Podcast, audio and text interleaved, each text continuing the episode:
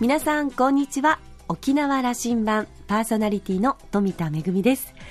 今日から3月早いですね。あの皆さんは普段どんな風にカレンダーを眺めていますか？私はですねこの新暦と旧暦がやっぱり一緒にくっついているカレンダーを見ながらえ旧暦の動きを一緒に見るのが得意なんですけれども。でもあの、ね、この旧暦の世界ではちょっと何年か後にあのユンジチ、まあ、あのウルー年の計算が合わなくなるっていうことが分かっていてあの旧暦を使っているアジアの国々ではさあどうしようっていうこう検討委員会みたいなのが あの発足して国を挙げてですね旧暦問題どうしようかっていうところもあるようですよ。沖縄もまだまだ旧暦を使った行事などがありますのでこれやっぱり一緒に考えていきたいですね。さあ沖縄羅針盤3月になりました。今月もぜひお付き合いください。5時までお届けいたします。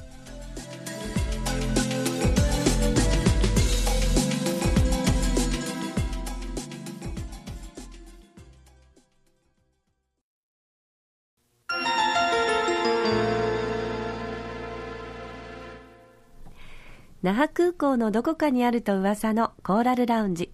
今週は先週に引き続き元沖縄県副知事の嘉数則明さんとラウンジ常連客で沖縄大学地域研究所特別研究員の島田克也さんとのおしゃべりです。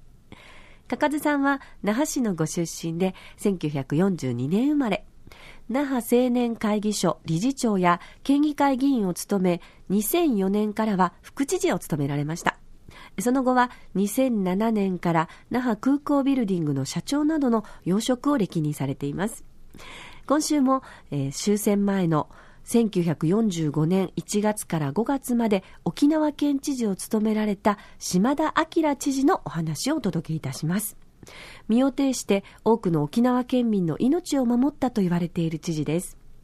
戦後70年の今年、かかずさんはある強い思いを抱いて島田明記念碑を作ろうとしています。果たしてその思いとは？先週からのお話の続きをどうぞ。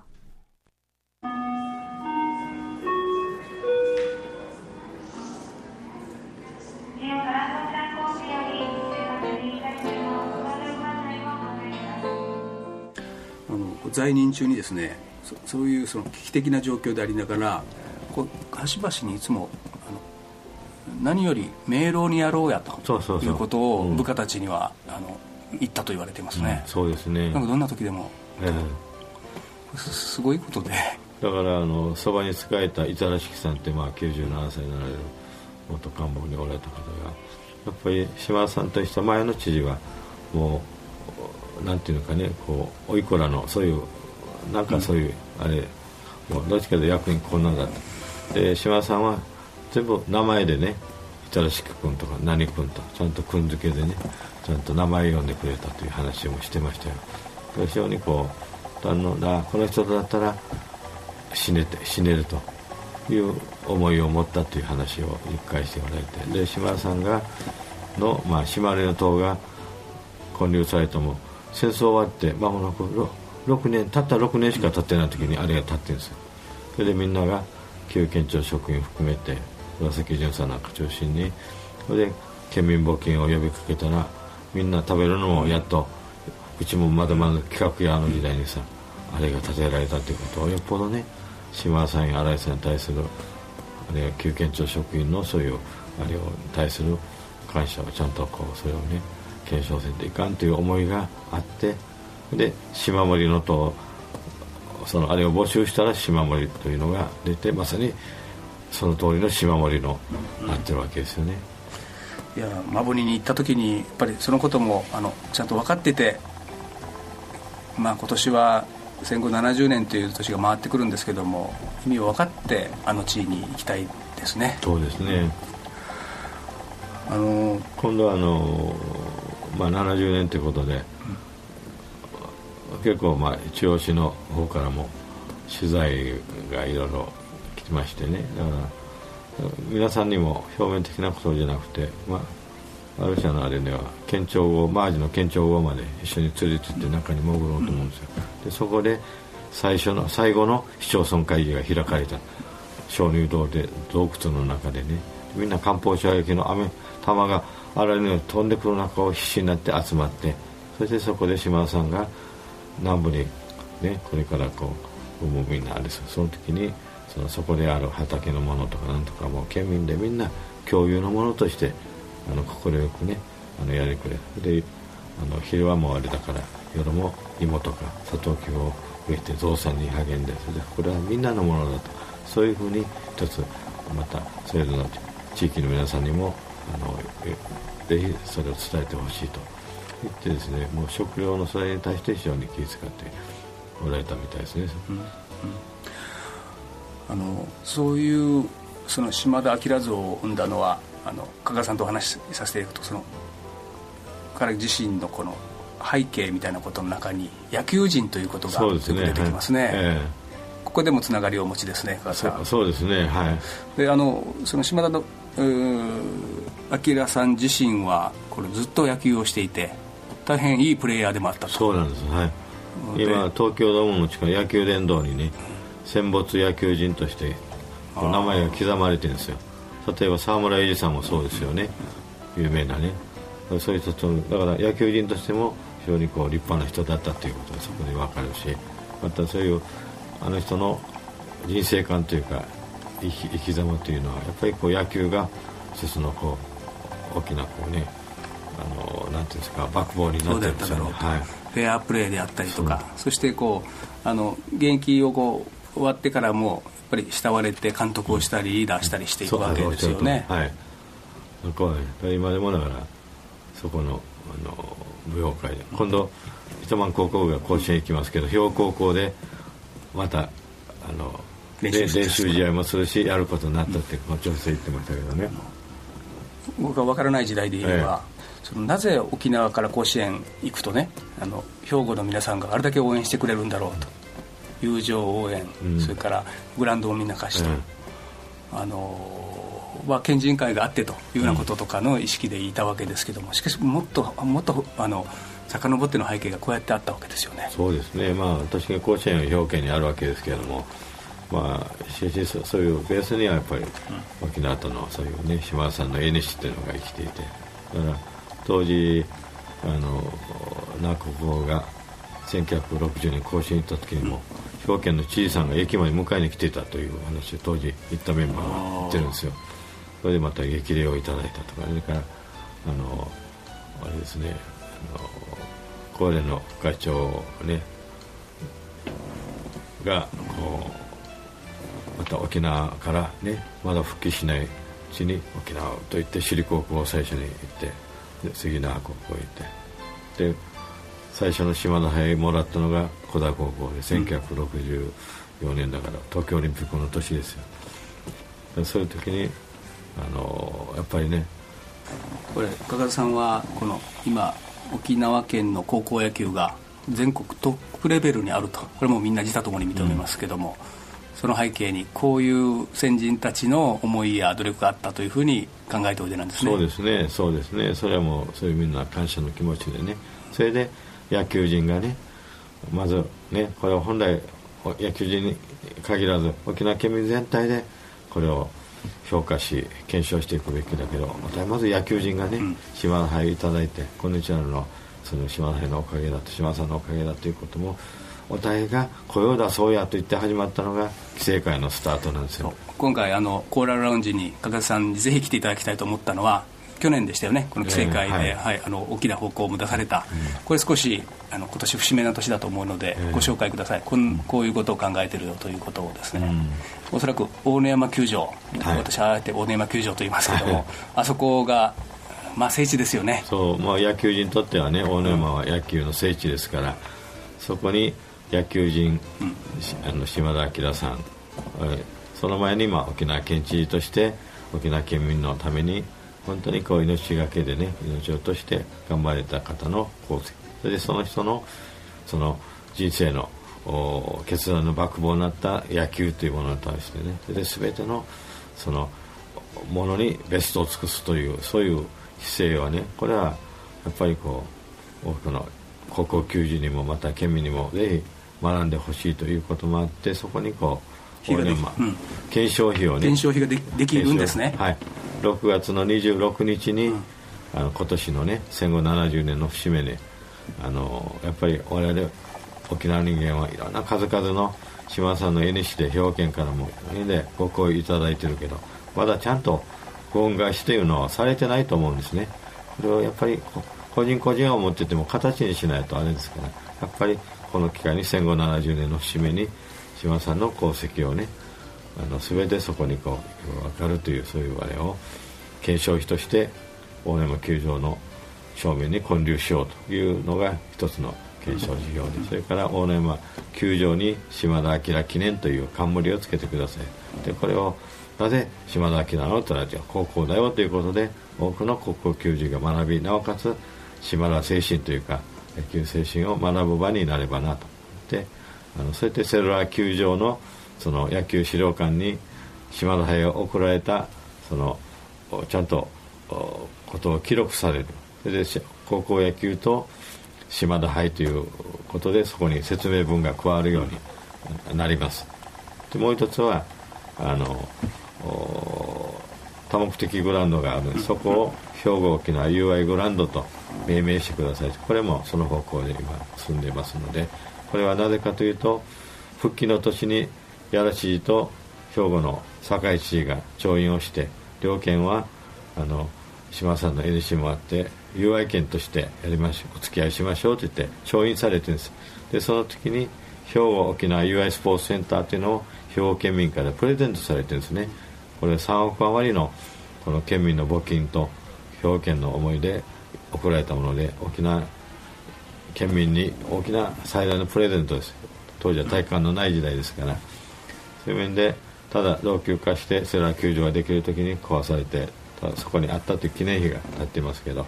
それをもう一回ねお互いかみしめて今後にあるそれで今後も両県が末永くこういう県民のねやっぱり沖縄のために尽くした人に対してはちゃんと評価をして感謝をしているんだということのいわばメッセージを発する場所だよと。でこれを単なるものと思ってね邪魔者扱いプロ野球が来ていろいろテント張ったりするかもしれんけど逆に行政の方からねこれは一番大事なもんだからね気をつけて配慮してそういう設営をやってくれよと。行政から言うぐらいでないといけないよと、僕は言ってるんですよ、まあ、この島田明の功績をどこまで理解して意味と我々が理解するかということに,、によるんでしょうけども、ね、確かにあの、はい、大野山のあの地が聖地となるということは、これはプロ野球が来たってね、みんなプロ野球だってみんな野球人ですからその時に野球島田さんってどうしたったらあのもう一度島田さんからねプロ野球人でも結構アウトと思っててその手を抜くんじゃなくてやっぱり最後までねこうベスト最後を尽くすことによってアウトがセーフになる可能性がある。そういう精神でやったこの精神ですよ。これでこれは野球人としても学ぶべきものですから。これは少年野球からプロまで関係ないですよ。野球をこういうあれをやる。そこからね。メッセージが出せますね。メッセージが出せるんですよあの今日は何度も何度も島田というふうな名前が出てきてくれて私も幸せなんですよ。あのそうそうそう。このやっぱ島田明知事は兵庫ではあの今の、まあ、70年経って今でも時の県知事たちがあの皆さんリーダーたちはこの人を尊敬して、えー、目指していると。あの1995年のあの阪神大震災の時の時の知事は貝原さんとおっしゃいました。ね、はい、この間事故であの亡くなりましてね、はい、でも貝原さんがそのあの時に言った言葉が、えー、島田さんならあどうしただろうというふうに言ったというのがあのそれがもうそのぐらい兵庫県民はそれをしっかりとね、うん、あの大し大変な惨事が兵庫県を襲ったと、うん、で時の知事は沖縄の1945年のことをこう思い出して、うん、えー、島田知事ならどうしただろうと言ったというのが、そうそう。一番あれですね。いかにあのあの土地で、はい、慕われてるかですよね。そうですね。で現知事もやっぱりあのおっしゃるとりです、はい、それを受け継いでもらえてですね、で6月においでになるというふうにおっしゃってるわけですね、はい。はい、日程をね、うん、毎年来るあの慰霊祭をね証券主催で島根島で慰霊祭やってるんですよ、で自分の表県の島で2つこう。で、えー、一昨年は知事が来られてで去年は副知事が来られてで今度戦後70年なんで知事がいらっしゃるつもりでそのいつも10月ぐらいやってると6月に調整をしたいとおっしゃっておられたんで多分そのつもりだと思います。加賀さん僕これまた縁だと思うんですけども、うん、今年の選抜は糸満高校が行くと。はい。そうなんです。これ涙が出る話でね。そうですね。でいや島田明はあの地で多分命を落としてるんですよ。そうです。はい。で70年の時を経て選抜に選ばれるのは糸満高校。ええ。まさにそうなんです。それで島さんの母校で甲子園に臨む前にあそこでグラウンドで練習するしまた練習試合も兵庫県の島さんのこの母校の野球部の後輩たちと一緒にやるわけですよ。で前もあの小座高校行った時にも兵庫高校でねやってるんですよ。今度のあの今兵庫高校のあの舞踊会の会長は勝さんっていうんですけど、うん、この人は甲子園球児なんですよ。その時にその小座高校とやってて今でも 交流やってね。だから今度だからあの沖縄県高野連はねあの復帰前も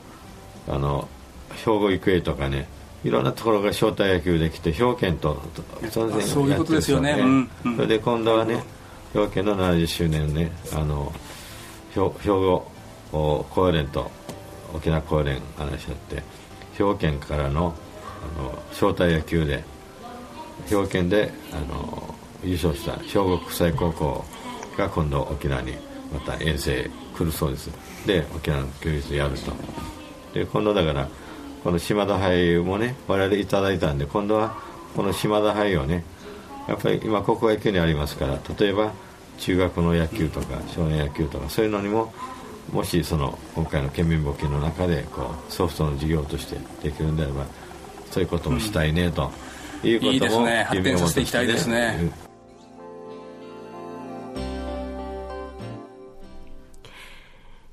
野球人として、そして知事として、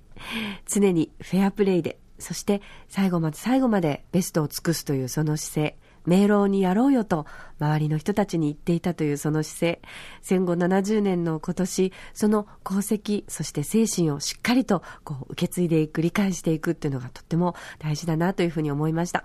えー、2週にわたってのお話を終えて、ラウンジ常連の島田さんはこんなことを言っています。えー、糸満高校の選抜出場、これは本当に必然なのかな。確かにそうですよね。平和のシンボル。そして平和の一時があるこの、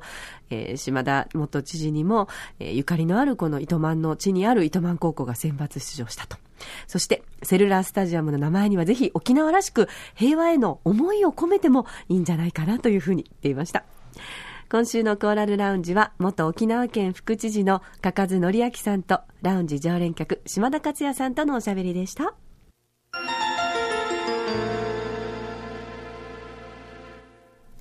めぐみのあしゃぎだよりのコーナーです。今日はですね、舞台公演のご案内ですよ。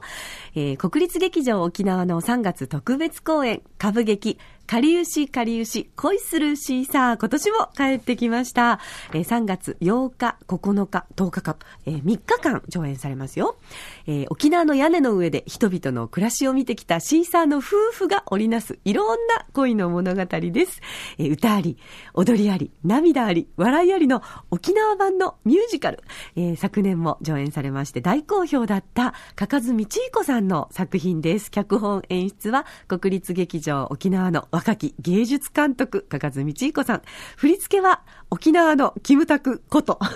赤尾さむさん。これ本人が言ってるんですよ。そして、えー、音楽はですね、こちらもイケメンの中村逸夫さんと素晴らしいメンバーで。そしてですね、あの、今回は8日、9日、10日と、まあ、3日間行われますので、ダブルキャストになっています。えー、シーサーを演じます一組目のカップルは、えー、佐鍋義和さんと千葉なさゆりさん。そして、えー、若手の方のカップルは、玉木匠さんと中里彩香さんの新しいカップルも登場しまして、えー、地方の皆さん、それから貢献の皆さんも一緒にですね、楽しい舞台になっています。あの、毎年、本当にあの、いろんな方にね、あの、ご覧いただいて、私もね、何度かいろんなバージョンを見てるんですけれども、毎回毎回こう、パワーアップして、とっても可愛らしい作品でありながら、なんかこう、沖縄のね、あの、人たちの生きてきた姿というのが垣間見れる、本当にあの、涙あり、笑いありというのは、そういう舞台だなというふうに思います。えご予約お問い合わせは国立劇場沖縄チケットカウンター電話番号098-871-3350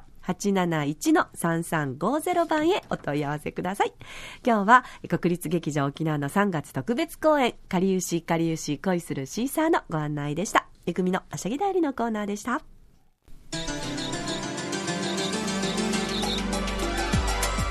沖縄羅針盤のこれまでの放送はポッドキャストでいつでもお聞きいただけます。ラジオ沖縄もしくは沖縄羅針盤と検索してホームページからポッドキャストでお楽しみください。